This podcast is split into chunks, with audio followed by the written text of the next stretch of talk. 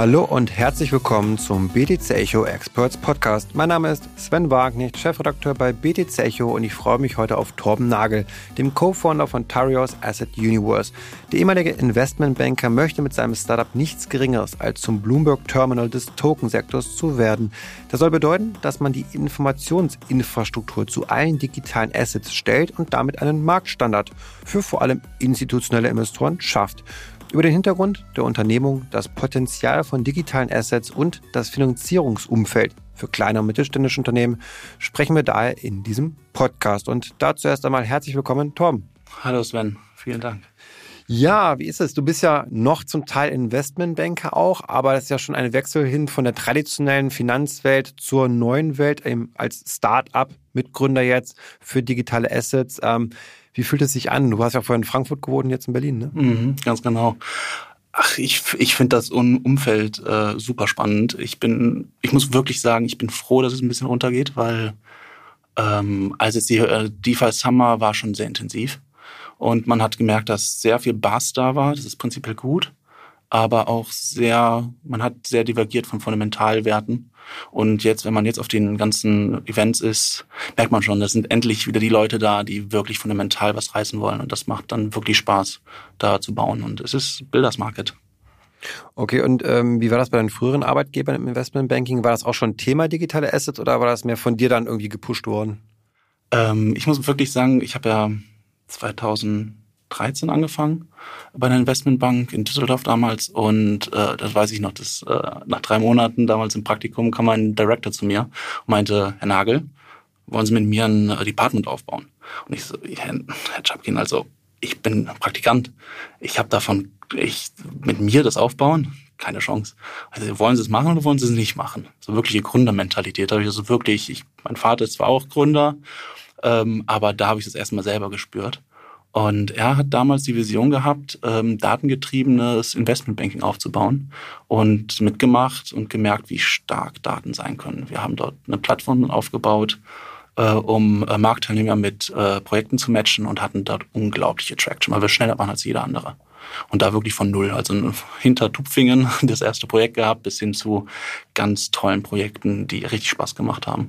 Okay, das heißt, das Unternehmertum war dann damals schon sozusagen angelegt worden, hast nur auf den Sprung gewartet, wann sich die Möglichkeit ergibt, von der traditionellen Banking-Welt zum Gründer dann auch zu wechseln. Und wir haben ja im Vorfeld auch viel über diesen Bloomberg Terminal gesprochen. Das ist ja der Standard im traditionellen Finanzbereich und da spielen Daten eben eine ganz, ganz große Rolle. Ich habe mal nachgeschaut, irgendwie der kostet so im Jahr 24.000 Euro oder so, je nachdem, welches Paket man da, glaube ich, hat. Also es ist nichts für Kleinanleger jetzt, die den nutzen, sondern eher für institutionelle. Erklärt auch vielleicht uns allen mal, was hat es damit auf sich? Warum ist es jetzt auch für euch dann relevant? Ja, also ähm, sagen wir so, also zum neuen Markt, ähm, also äh, der Michael Bloomberg hat sich das damals überlegt, zu sagen, pass auf, ich sammle jetzt einfach nur Pricing Data zu äh, Bonds. Und äh, weil das gab's kein, äh, da gab es niemanden drin und dementsprechend hat er das strukturiert den ganzen Investmentbankern zur Verfügung gestellt, damit die endlich mal Daten hatten, um die Kaufentscheidung für Anleihen zu treffen. So, und wenn, ähm, wenn wir uns das jetzt mal den Vergleich ziehen, ähm, Bloomberg war essentiell für, die, für den modernen Kapitalmarkt. Und ähm, wir haben uns, äh, wir haben, gut, ich komme aus dem klassischen Investmentbanking, habe mir diesen 2016 damals mit der Nina Siedler, die war ja auch jetzt äh, letztens hier, und im Philipp Sandner geredet und ähm, und haben dann da über verschiedene Strukturen gesprochen und hab, ich habe einfach gesehen, Tokenisierung das ist, das ist, das ist neu im Verbriefungsgeschäft. Das ist dieser digitale Layer, das enabled äh, äh, global Kapital. Das ist, da muss jemand, was, was ist da, was braucht, was wird gebraucht, was ist äh, der Vergleich zum alten Kapitalmarkt, was, was sind da Kernpfeiler? Und da haben wir gemerkt, ähm, dass einfach ähm, Messari, Nansen, Token Terminal ist jetzt, jetzt auch nicht das, äh, das älteste Unternehmen, äh, dass diese fundamentale Ansatz an ähm, Finanzprodukte, was am Ende des Tages Lieferprodukte sind, da gab es noch niemanden, der Fundamentaldaten, Trainingdaten und unterliegende Marktdaten zusammenfasst und gut zusammenfasst auf Expertenniveau. So, und da haben wir gesagt, komm, ähm, unsere Investmentbank, die ich damals mit meinem Bruder zusammen aufgebaut habe, ähm, lief schon sehr digital und sehr informationsgetrieben. Komm, das machen wir jetzt mal als eigenes Softwareprodukt. Ja, und da zweiter Lockdown, ich muss sagen, Corona war ein Segen für uns, weil es ein bisschen ruhiger wurde wieder, haben wir uns das genommen und haben losgelegt. Aber alles Bootstrap wohlgemerkt. Okay, also interessant. Also ich verstehe, man braucht diesen Bloomberg-Service sozusagen, um einfach eine Übersicht zu behalten im Finanzmarkt und zu wissen, was sind überhaupt ja die relevanten Daten dann auch der Finanzprodukte. Und das haben wir nicht bei digitalen Produkten noch nicht, noch nicht bei Token. Die kann ich so noch nicht anbinden dort, weil sonst könnte Bloomberg das ja auch einfach machen und sagen, ich erweitere jetzt mein Spektrum. Mhm, ähm, ja, das ist, das ist immer die typische Frage an uns. Was passiert, wenn Bloomberg sich umdreht? Ich persönlich wäre froh, wenn sie sich umdrehen. Weil ähm, dann kommt endlich mehr Druck auf den Markt und es wird institutional ready. Weil wir haben, wir haben diese, ähm, aber das, das Kernproblem, sagen wir mal so, das unterliegend ist, das wir lösen, ist nicht, ähm, die Daten sind da. Aber die, das Problem ist das Verbinden der Daten. Und dafür brauchst du Marktkenntnisse. Du musst wissen, welche Expertendaten sind gut, wie verbindest du die ähm, und wie stellst du die richtig dar. Und das ist schon sehr aufwendig. Ähm, Bloomberg tut es teilweise, aber nicht für ähm, Fundamentaldaten auf Asset-Ebene, weil das, da sehe ich den Use Case für Tokenisierung per se, dass du sagst, äh, du hast eine Immobilie irgendwo in München, City stehen, das war auch meine initiale Motivation, ich möchte mich daran beteiligen. Aber da gibt es kein Software-Tool, das dir verbindet DeFi mit fundamentale Kenntnisse, was ein Institutioneller braucht, die Information. Das heißt, ihr geht dann los, sammelt Daten auf die alte Art und Weise, wie die es die anderen auch schon gemacht haben vor Jahrzehnten praktisch, sage ich mal, aber auch eben die DeFi-Protokolle, an die, an die Maker zum Beispiel wollt ihr auch ran in dieser Welt, ähm, was ja eine ganz andere Systematik ist. Da könnt ihr jetzt nicht anrufen dort bei der DAO und sagen, hallo, ich brauche mal eben euren Datensatz, eure API, schickt ja. mal rüber oder wie, wie funktioniert sowas dann? Ja, also klassisch sind wir Datenaggregatoren. Ne? Also ähm, wir gehen zu diesen Experten-Datenpools und sagen, pass auf, gib uns doch bitte ähm, die Makro- und Mikrodaten äh, zu dem Standort in München. So, und dann wissen wir aber, okay, du hast hier einen Token und dieser Token ähm, ist, bei, ist auf mehrere Sachen basierend. Wir haben einerseits die fundamentale Cashflows, die wir analysieren müssen, also Expertendaten. So, und jetzt haben wir Trading-Daten. Wenn wir jetzt einen Token hätten, haben wir den beispielsweise, derzeit ist es ja noch nicht richtig professionalisiert in dem Sinne, ne, haben wir diese Dashboards. Da müssen wir ein bisschen Guesswork machen, dass man ein bisschen Liquidität ähm, darstellen kann. Das tun wir. Da haben wir so ein äh, Liquidity Analytics Dashboard. Und, ähm, und der dritte ist wirklich zu sagen, okay, jetzt sind wir da ähm, jetzt, sind, jetzt brauchen wir aber auch unterliegende Daten vom Markt im DeFi-Bereich. Und die müssen wir auch dazu packen. So, das heißt, wir haben ganz viele verschiedene APIs, die wir miteinander verbinden müssen und die aber dann aufgearbeitet, weil sonst verliert man die Übersicht. Und ich weiß nicht, ob du mal Bloomberg Terminal dir angeguckt hast. Wenn du kein Profi bist, verlierst du die Übersicht. Und genau das ist, das ist unser großer Mehrwert, den wir so sehen. Hm. Wir sprechen ja vor allem über Basiswerte, die traditionelle Assets darstellen, also Real-World Assets, eben Immobilien oder die Schuldverschreibung dann da drauf. Welche Rolle spielen jetzt aber trotzdem noch Kryptowährungen dann für euch? Ähm, sagen wir so, ähm, wenn wir jetzt beispielsweise in Regulatorik ist ein Set in Place ähm, und jetzt können wir endlich einen liquiden Markt machen. Das ist, da sehe ich so auch den größten Use Case ähm, für den Token an sich. Ähm, wir haben tokenisiert und jetzt müssen, machen wir den liquide. Wie macht man liquide? Ne? Eine Exchange funktioniert, man werft einen Security-Token drauf und irgendwer kauft das. Aber für was kaufst du das? Also es ist ein, es ist ein Exchange. Also dann äh, handelst du dann mit einem anderen Security-Token? Nein, wahrscheinlich nicht. Also irgendwas dagegen. Du denominierst das. So, und das ist das, das kann ein Stablecoin sein, das kann aber auch Ether, Bitcoin etc. sein. So, und genau das ist, deswegen sehe ich Crypto-Currencies als essentieller Bestandteil des Ökosystems und der beste Use Case bisher. Aber ähm, es ist ein Enabler, ne? wie auch Geld im alten Markt der Enabler ist für, für alles. Mhm.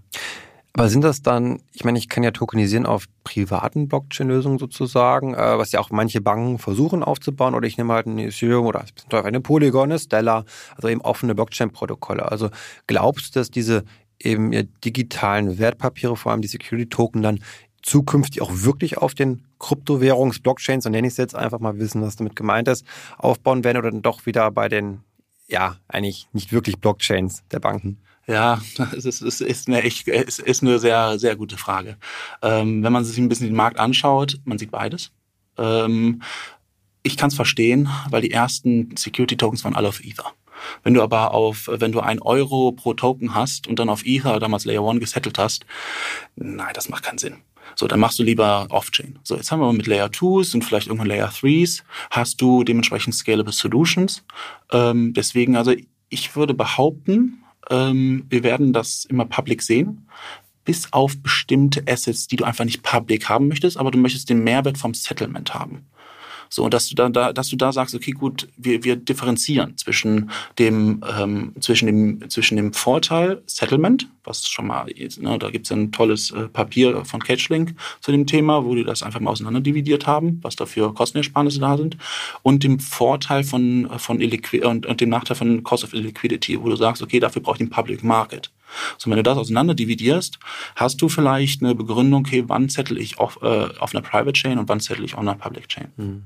Okay, das heißt, wenn wir möglichst in die Öffentlichkeit gehen, also Retail-Transaktionen haben, ist vielleicht dann wirklich auch die, die Public Blockchain dann durchaus sinnvoller, um Liquidität dort einfach besser bereitstellen zu können. Beschränkt das nicht auf Retail. Also das ist wirklich, ähm, stell dir vor, ähm, schauen wir uns Exporo an. Ja. Exporo hat Pi mal Daumen jetzt eine Milliarde ähm, digital verbrieft, ne, ähm, teilweise ja auch, auch äh, auf Tokenbasis und ähm, wir haben eine Milliarde. Was ist das? Das ist nichts. Das ist im, im Immobiliengeschäft ist das, mhm. ist das ein Hochhaus in, äh, in Frankfurt. Ja. So, aber jetzt, jetzt genau, das ist ein gutes Beispiel. Ein Hochhaus in Frankfurt. Wie viel haben wir in Frankfurt? Mindestens 15. Ich glaube, das ist wichtig, um, um als äh, Hochhausstadt ähm, definiert zu werden.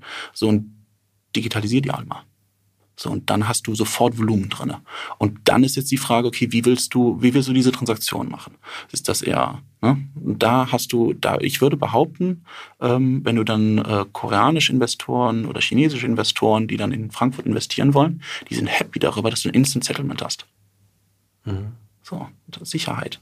Das ist das okay, das heißt, Instant Settlement einmal als Zeitersparnis ist aber auch dann liquiditätsfördernd, weil ich das Geld sofort zur Verfügung habe und das ist dann vielleicht auch das Spannendste vielleicht an der Tokenisierung überhaupt. Die Frage ist immer, wo spare ich ein? Und manche sagen, okay, beim Zentralverwahrer kann ich je nachdem, wie es juristisch gestrickt ist, mit denen eben ersparen. Aber eigentlich, was ich jetzt raushöre bei dir, ist nice to have, vielleicht ähm, diesen Mittelsmann nicht unbedingt haben zu müssen. Aber eigentlich ist der Kern der Tokenisierung die Liquiditätsersparnis.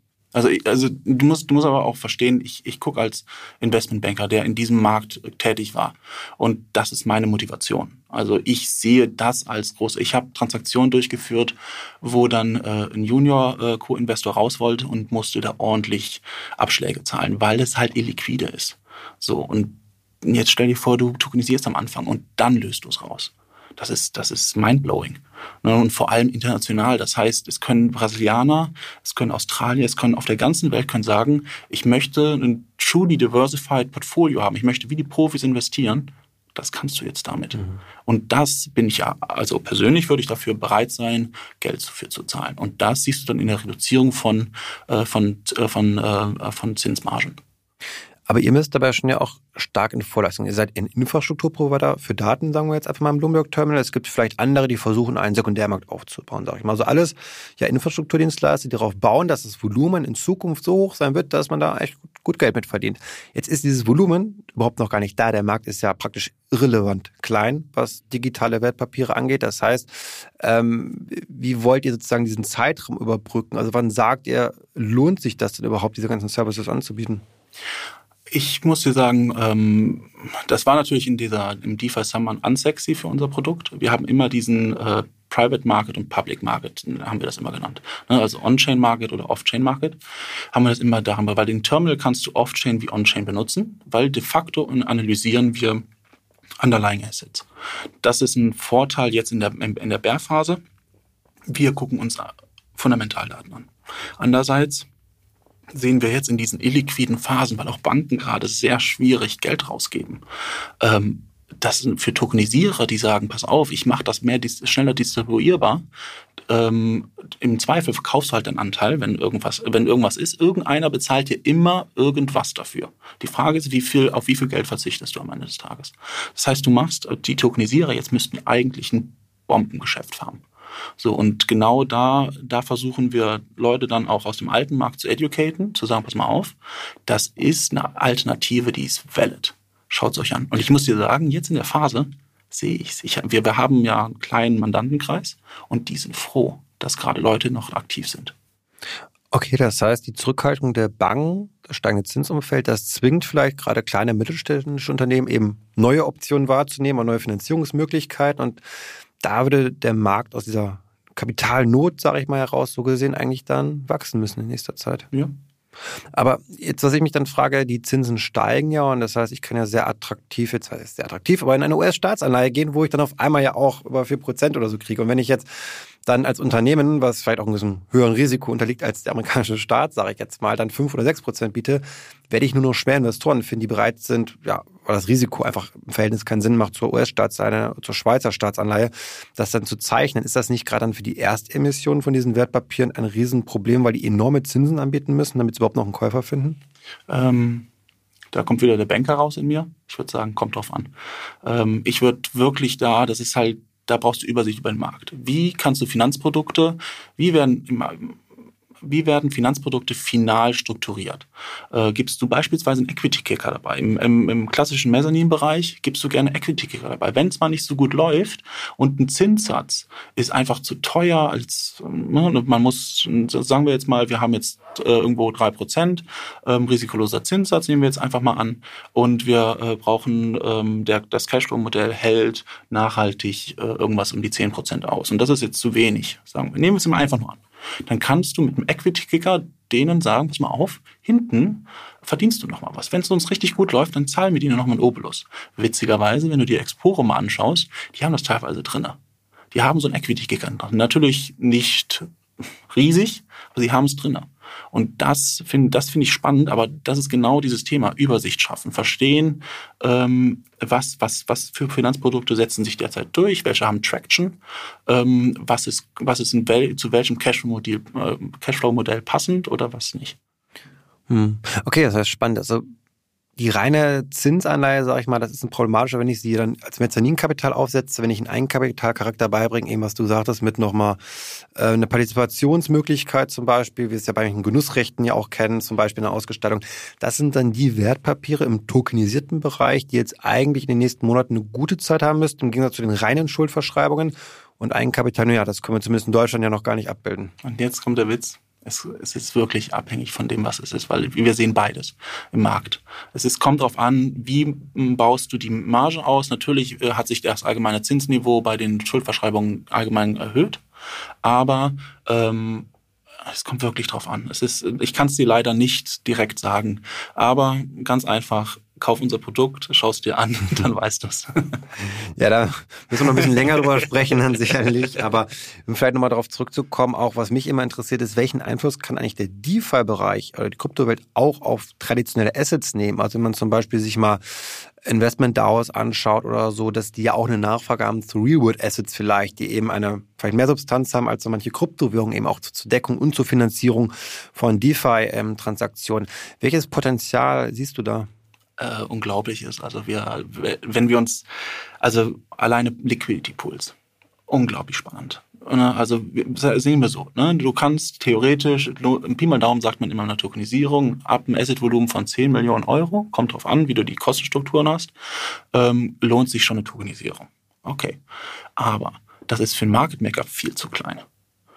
Wenn du das aber pools mit mehreren Assets, und da kommt dann wieder die moderne à la Balance etc. ins Spiel, ähm, kannst du plötzlich einen Markt machen dafür. Das ist, ist nicht trivial, da ist ein bisschen Mathematik hinter, aber das ist sehr spannend. Das ist so ein Use Case, wo ich sagen würde, wow, DeFi richtig stark. Und dann der nächste Punkt ist internationale Märkte. Das kriegst du im traditionellen Kapitalmarkt kriegst das hin, aber wie viele Leute sind dazwischen? So, und genau das löst DeFi wieder. So, und dann reden wir über äh, Collateralization, äh, automatisierte Kreditvergaben, vielleicht automatisierte ähm, Kapitalanlagen, also Thema Strategien. Ne, warum muss ein, jetzt ein Public Fonds, du möchtest deutschlandweit investieren, in, in, also möchte Deutschland, möchte ein truly deutscher Immobilienindex haben. Hast du das? Gibt es das im Markt? Nö, gibt es nicht. Tokenisiere viele Assets, baue einen Index, äh, löst einen Smart Contract aus, der genau diesen Index spiegelt. Go, hast du einen. Super spannend. Hm. Also ich höre raus, du bist dann schon relativ äh, optimistisch, dass wir auch hohe Marktvolumina in den nächsten Jahren erreichen können. Es gab ja auch die Studie von der Boston Consulting Group, die so geschätzt hat, im Jahr 2030 könnten es vielleicht 16 Billionen US-Dollar sein, in tokenisierten Assets gebunden. Ähm, hältst du also für machbar? Ja, also wir arbeiten dran, dass es mehr wird, viel mehr. Genau, und ihr versucht da ein paar Krümmel davon abzubekommen, natürlich dann über Dienstleistung. Wahrscheinlich. Wir haben unsere Hochrechnungen, wie viel man für äh, Informationen ist wie eine Art Gebühr, um eine Investitionsentscheidung zu treffen. Dementsprechend haben wir unsere Marke gebildet. Aber ganz ehrlich, wir sind Infrastrukturgeber. Das ist, das ist spannend. Lass uns bitte das aufbauen hier. Alles klar, dann würde ich sagen, viel Erfolg euch, dass ihr diesen Markt dann mitentwickelt zu, zu Nutzen für uns alle. Und ähm, ja, danke für deine Insights, Torben. Und euch, liebe Zuhörerinnen und Zuhörer, wünsche ich ja alles Gute und sage bis zum nächsten Mal.